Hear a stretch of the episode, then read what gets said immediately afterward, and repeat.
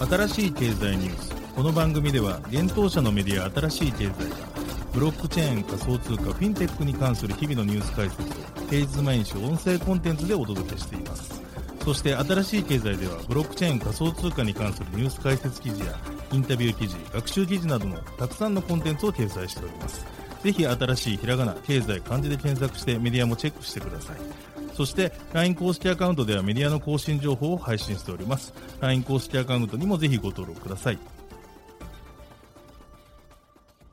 この番組は株式会社フィナンシェの提供でお送りします。フィナンシェはスポーツチームやエンタメプロジェクト、DAO などのトークンを購入して支援ができる新しいクラウドファンディングサービスです。サッカー J リーグ、野球、バスケなどのプロスポーツチームをはじめ、映画やアイドル、インフルエンサーなど100以上のプロジェクトのトークンがフィナンシェで購入できます。さらにトークン購入者はプロジェクトに応じたキャンペーン参加や NFT などの特典も。ぜひ iOS や Android でフィナンシェのスマホアプリを入れて新たな応援体験を味わってください。あなたの夢がみんなの財産になるフィナンシェ。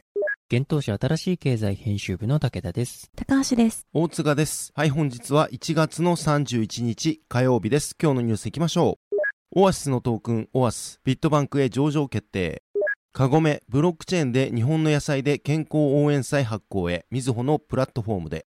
ツイッター、決済機能導入に向けライセンス申請。暗号資産取り扱いも視野、報道。TOEIC プログラム公開テスト公式認定書にブロックチェーン証明、サイバーリンクス。アバランチ、エクスプローラーアップグレードで P チェーン可視化向上。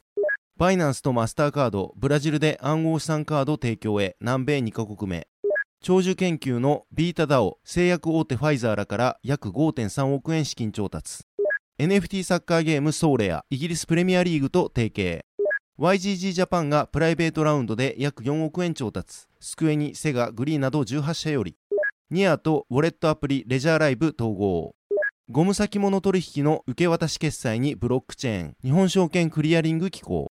一つ目のニュースいきます。 OAS、ビットバンクへの上場決定というニュースです。ゲーム特化型ブロックチェーンオアシスの基軸通貨 OAS が国内暗号資産取引所ビットバンクへの上場が決定したことを1月31日に発表しました。予定通り上場すれば国内取引所での OAS 取り扱いは初となります。なお、オアシスは昨年12月12日にメインネットのローンチプロセスが完了し、その後、オアシスは当日に OKX KuCoin、 Bybit、 Gate、フォービットといった海外取引所に上場していました。ビットバンクからの発表によると、オアス取扱いの日時と詳細については確定し、次第アナウンスされるとのことです。また、オアスは日本でのトークン上場によって日本のゲーマーがオアシス経済圏でブロックチェーンゲームをプレイしやすくなり、プレイヤー層の拡大に大きく寄与できると考えているとのことです。ゲーム特化型ブロックチェーンとして、オアシスは今後もより良いゲームとプレイ体験の提供を目指し、日本のブロックチェーンゲーム産業の発展に貢献していきたいとしています。ビットバンク事業開発部部長の桑原氏は、2022年2月に発足したオアシスはゲームに特化したブロックチェーンであるため、これからゲーム産業を本格的に巻き込んでいけるような基盤を構築し、 GameFi 領域のエコシステムの拡大につながることを期待しております。ビットバンクではグローバルに挑戦する日本初のブロックチェーンプロジェクトとして、多くの方に知っていただくとともに、国内のゲーム事業者が Web3 領域に足を踏み入れるきっかけになればという思いで選考を行いましたとコメントしています。オアシスのディレクターである森山氏は、Web2 では欧米に後人を配した日本が Web3 で巻き返しを図る切り口として、ブロックチェーンゲームは IP とゲーム開発力において日本本の強みが生きる領域です。ブロックチェーンゲーム市場が立ち上がろうとするこのタイミングで日本を中心としたゲームエコシステムを盛り上げることは極めて重要であり、今回のビットバンクへのトークン上場をきっかけに産業の発展に一層貢献してまいりますとコメントしています。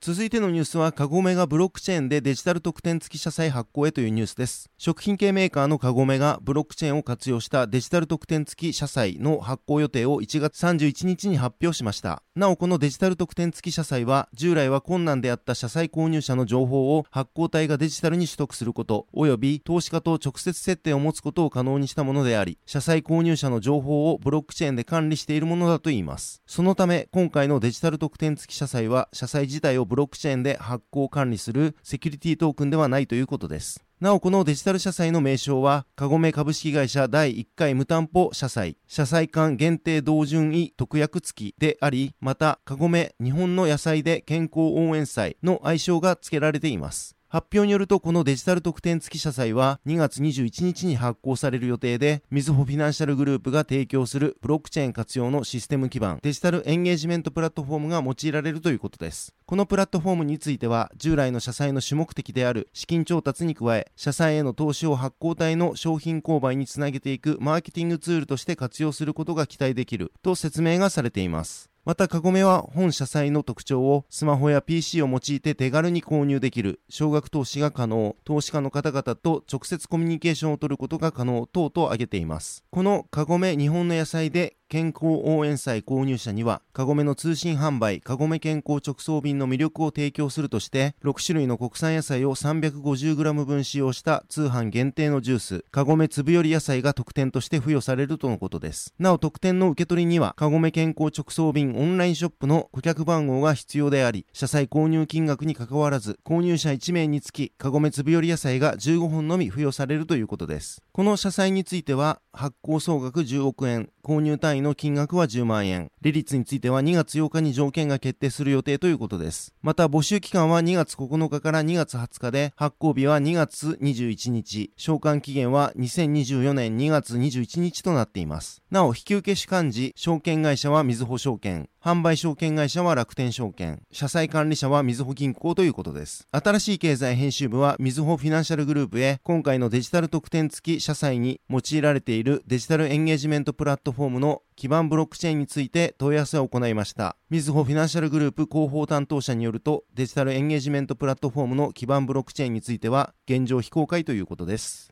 続いてはニュースいきます。アメリカツイッター社が決済機能導入に向け、アメリカの規制当局へライセンス申請を行っていると、フィナンシャルタイムズが関係者からの情報として1月30日に報じました。フィナンシャルタイムズによると、ツイッター CEO でもあるイーロン・マスク氏はツイッターのスーパーアプリ化を目指しており、その一環としてピアツーピア取引やデビットカードの決済機能の導入に着手したとのことです。またツイッター社は決済機能の導入に向けて、2022年11月に決済事業者としてアメリカ財務省に登録しており、その他に必要なライセンスの申請も開始しているとのことです。なお当面は法定通貨による決済機能の拡充を進めるといいますが、将来的には暗号資産も取り扱う予定とのことです。現状、ツイッターを介して決済や商品の購入等を行う場合、サードパーティー決済サービスのリンクをプロフィールやツイートに貼り、そのサービスを利用して決済を行う必要があります。この部分をツイッターが内製できれば、これまで外部に流出していた決済収入をツイッター社が得られるようになります。イーロン・マスク氏によるツイッター買収以降、同社は経営状態の改善のために大規模なレイオフやサブスクリプションサービスであるツイッターブルーの導入など様々な施策を打ち出してきています。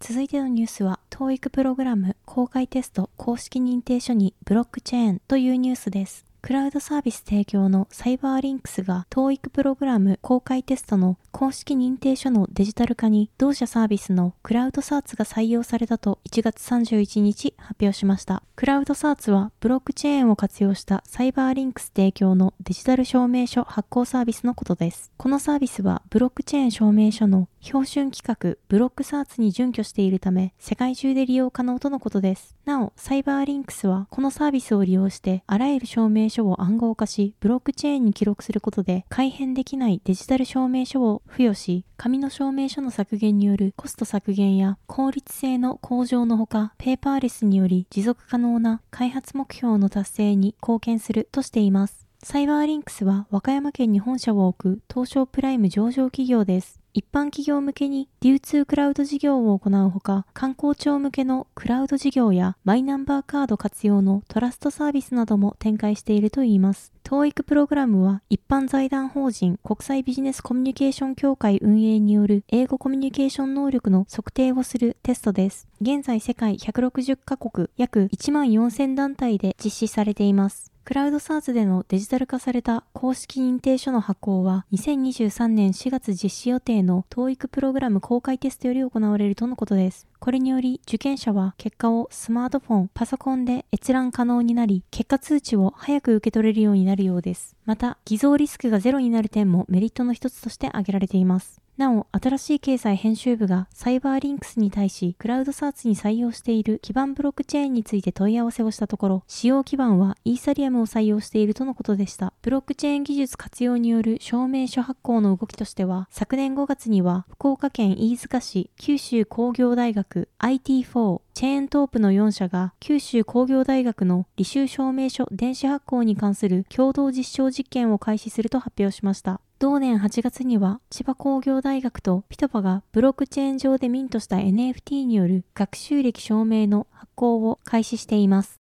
続いてのニュースは、アバランチがエクスプローラーをアップグレードというニュースです。アバランチを開発するアバラボが、アバランチのブロックチェーンエクスプローラーのアップグレードを1月31日に発表しました。今回のアップグレードにより、アバランチが提供するブロックチェーンエクスプローラーであるアバランチエクスプローラーに P チェーンエクスプローラーの機能が追加されたということです。P チェーンはアバランチを構成するメインチェーンの一つです。アバランチは資産の取引を担う X チェーン、コントラクトの作成及び実行を担う C チェーン、バリデーターの調整とサブネットの作成を行う P チェーンの3つのメインチェーンから構成されるブロックチェーンプラットフォームであり、ユーザーはアバランチ上に相互運用可能な独自のブロックチェーン、サブネットを作成できる仕組みとなっています。今回追加された P チェーンエクスプローラーを使用することで、アバランチにおけるバリデータ、ステーキング、報酬分配、サブネットの作成状況などを確認できるようになります。これにより P チェーンの可視性が向上し、アバランチのエコシステムがユーザーと開発者の双方によってより透明性の高いものになるということです。アバラボのプロダクト管理責任者であるアカシ・グプタ氏は次のようにコメントをしています。新しい P チェーンエクスプローラーはバリデーター報酬及びアクティブなサブネットの追跡を簡単にします。またエクスプローラーを使用することでユーザーはアバランチの柔軟なシステムと堅牢なサブネット機能を容易に理解できるようになります。とコメントをしています。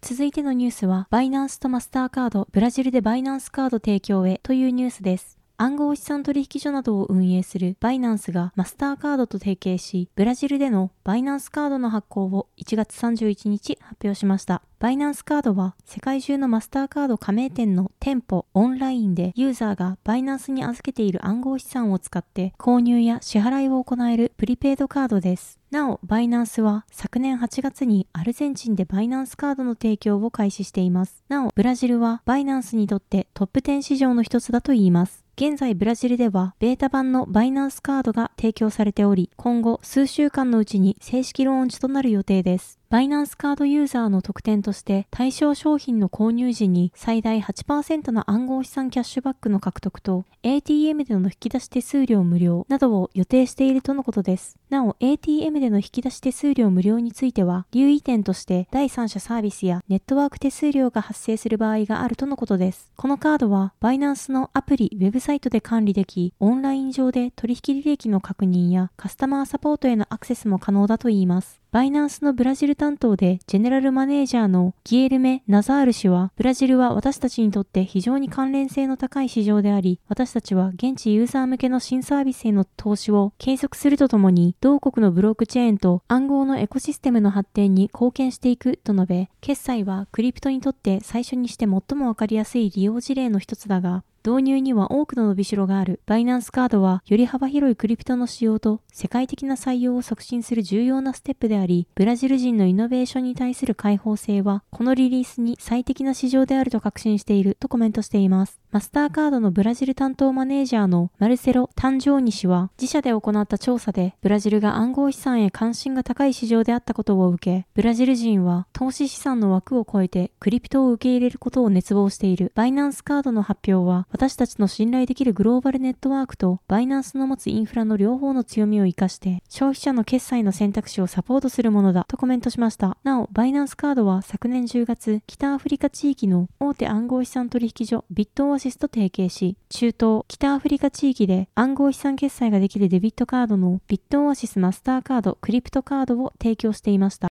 続いてのニュースは科学系分散型組織ビータダオ、ファイザーなどから410万ドル調達というニュースです。長寿研究へ資金を提供する分散型組織ビータダオがアメリカ製薬会社ファイザーのベンチャー部門らを出資者とする410万ドル約5.3億円の資金調達完了を1月30日に発表しました。ビータダオは人間の健康寿命の延長を目的としてアーリー段階の長寿研究プロジェクトに資金を提供し長寿バイオテクノロジーのスタートアップ企業を独立させるために活動するイーサリアムベースの分散型組織です。現在ビータダオのコミュニティには9000名以上の研究者や支援者が参加しており、これまでに15以上のプロジェクトに350万ドル、約4.5億円以上の投資を行っているということです。今回の資金調達には、ファイザーベンチャーズ、シャインキャピタル、L1 デジタル、コインベース元 CTO のバラージー・スルニー・ヴァンセン氏などが参加したとのことです。今回調達した資金はビータ DAO 初となるバイオテクノロジーのスタートアップの独立やビータ DAO の親組織であるモルキュールとの提携による IP ネット資産 NFT 化された特許の商用化に使用されるといういうことです。なお今回の資金調達によりファイザーベンチャーズは製薬会社のベンチャーパートナーとして初めて科学系分散型組織に出資した企業になったということです。また同社はビータダオ内の投票や投資先の選定などにも積極的に関わっていくということです。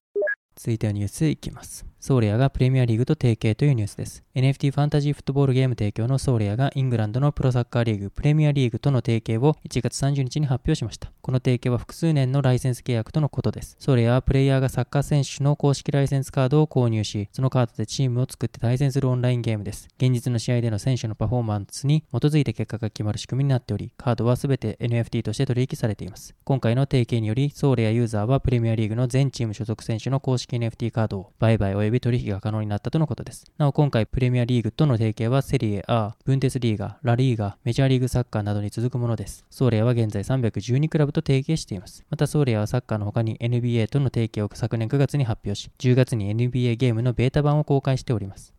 続いてのニュースは YGG ジャパンがプライベートラウンドで約4億円調達というニュースです。ブロックチェーンゲームプラットフォーマー YGG ジャパンがプライベートラウンドによる約4億円相当の資金調達を完了しました。YGG ジャパンとパートナーシップを締結する国内企業フォーンが1月30日に発表しました。なおこのラウンドの調達により YGG ジャパン累計の資金調達額は約7.5億円になったということです。また今回のラウンドに参加した投資家は計18社ということです。スクウェア・エニックス、セガ、グリー、 MARBLEX Corp、エニッシュ、アドウェイズベンチャーズ、コインチェック、 Gate.io Labs、ベクター、 Infinity Ventures Crypto、開花デジタル、デイズ、エムート、アリーバスタジオ、カラフルマーケティングリミテッド、キングダムバース、ポーンゲーミングギルド、エウレカエンターテイメントが出資参加したということです。調達資金の使途については、人材採用とプロダクト開発及びマーケティングプロモーションに利用するということです。YGG ジャパンでは現在アルファ版としてメディア機能を先行公開している GABBYTOWN をはじめとしたマスアダプション向けのツール開発や環境構築を進めていくことで多くのゲームユーザーが今後拡大が予想される Web3 ゲームを安心安全にプレイすることができるような環境構築を推進し職業ゲーマーを輩出していくことを目指すとしています。なお YGG ジャパンでは昨年7月にインキュベーションラウンドで約3.8億円の資金調達完了を発表していました。その際に YGG ジャパンへ出資したのは、 Infinity Ventures Crypto IVC、 Animoca Brands、 Yield Guild Games、 YGG SEA、暁、ダブルジャンプ東京、クリプトゲームス、アリーバスタジオ、キー、デイズの計10社と、その他、國光宏尚氏を含めた4名の個人投資家が出資をしたということでした。YGG ジャパンは昨年3月、国内でブロックチェーンゲーム関連事業を提供するフォーンが YGG と独占的パートナーシップを締結し、運営が開始されました。フォーンは YGG ジャパンの運営会社として、日本国内及び海外との提携などに関しての窓口となっています。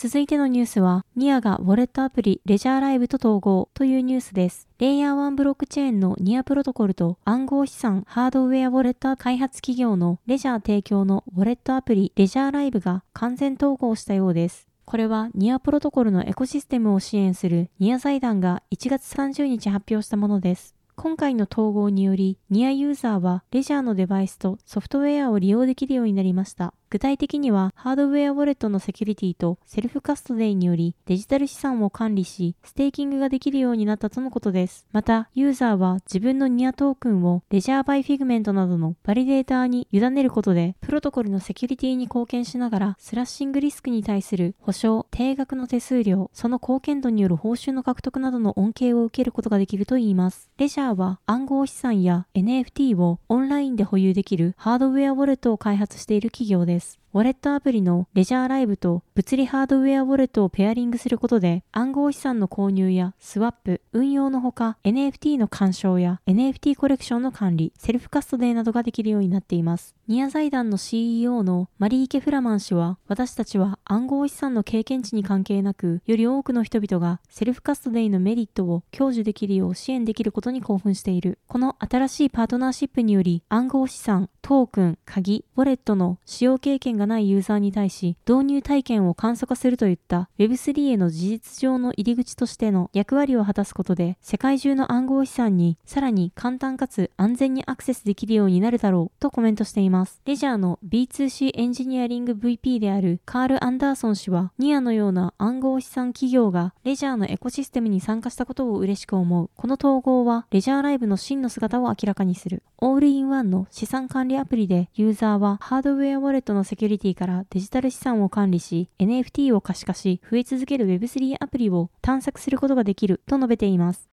続いてのニュースは JSCC がゴム先物取引の譲渡決済にブロックチェーン実装というニュースです。日本取引所グループ JPX の生産機関である日本証券クリアリング機構 JSCC が大阪取引所におけるゴム先物取引の受け渡し決済にブロックチェーン技術を実装したことを1月30日に発表しました。この取り組みは JSCC によるブロックチェーン技術の活用第一弾として実施されたものです。なお、このゴム先物取引は国際機関や生産国の公的機関により格付けされた最も標準的な RSS 訓練シート3号に該当する天然ゴムを対象とした先物取引とのことです。今回のブロックチェーン実装により、現状のゴム先物取引の受け渡し決済にて行われているゴムの引き渡しを受けられる荷渡し指図書と呼ばれる書面を授受する方式を荷渡し指図書の情報を記録したトークンをオンラインで授受して行う方式に移行したとのことです。これにより、これまでゴムの受け渡し決済が行われる都度、売り方、買い方、倉庫会社の間で行われていた荷渡し指図書の作成、輸送等が不要となり、オンラインで受け渡し決済が完了するため、受け渡し決済の効率化が進むということです。この取り組みは1月現月受け渡し分から開始するとのことで、ゴムの受け渡し決済の売り方、売り方、買い方となる生産参加者、顧客、受け渡し対象のゴムを保管する倉庫業者ら計13社が利用するといいます。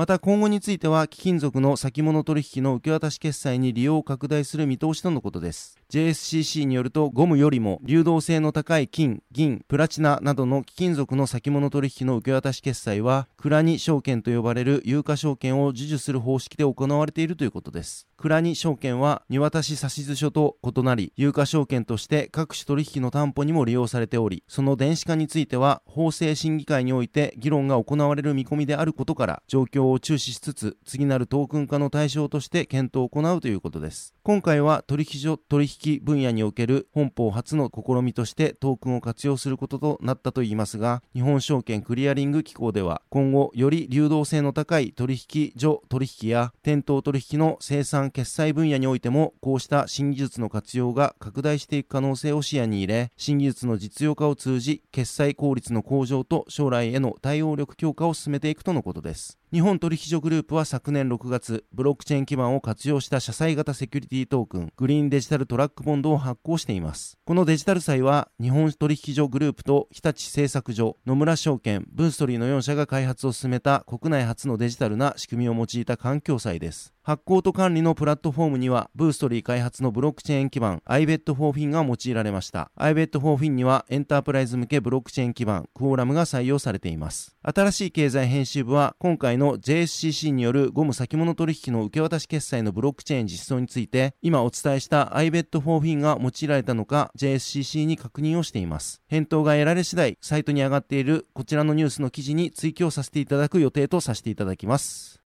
はい、本日のニュースは以上となります。このように私たち新しい経済編集部では、ブロックチェーン暗号資産に関するニュースを平日毎日ラジオで配信をしております。本日ご紹介したニュースはすべてサイトの方に上がっております。ぜひサイトの方も見に来てください。新しいひらがな、経済漢字で検索して見に来ていただければと思います。それでは本日はありがとうございました。ありがとうございました。ありがとうございました。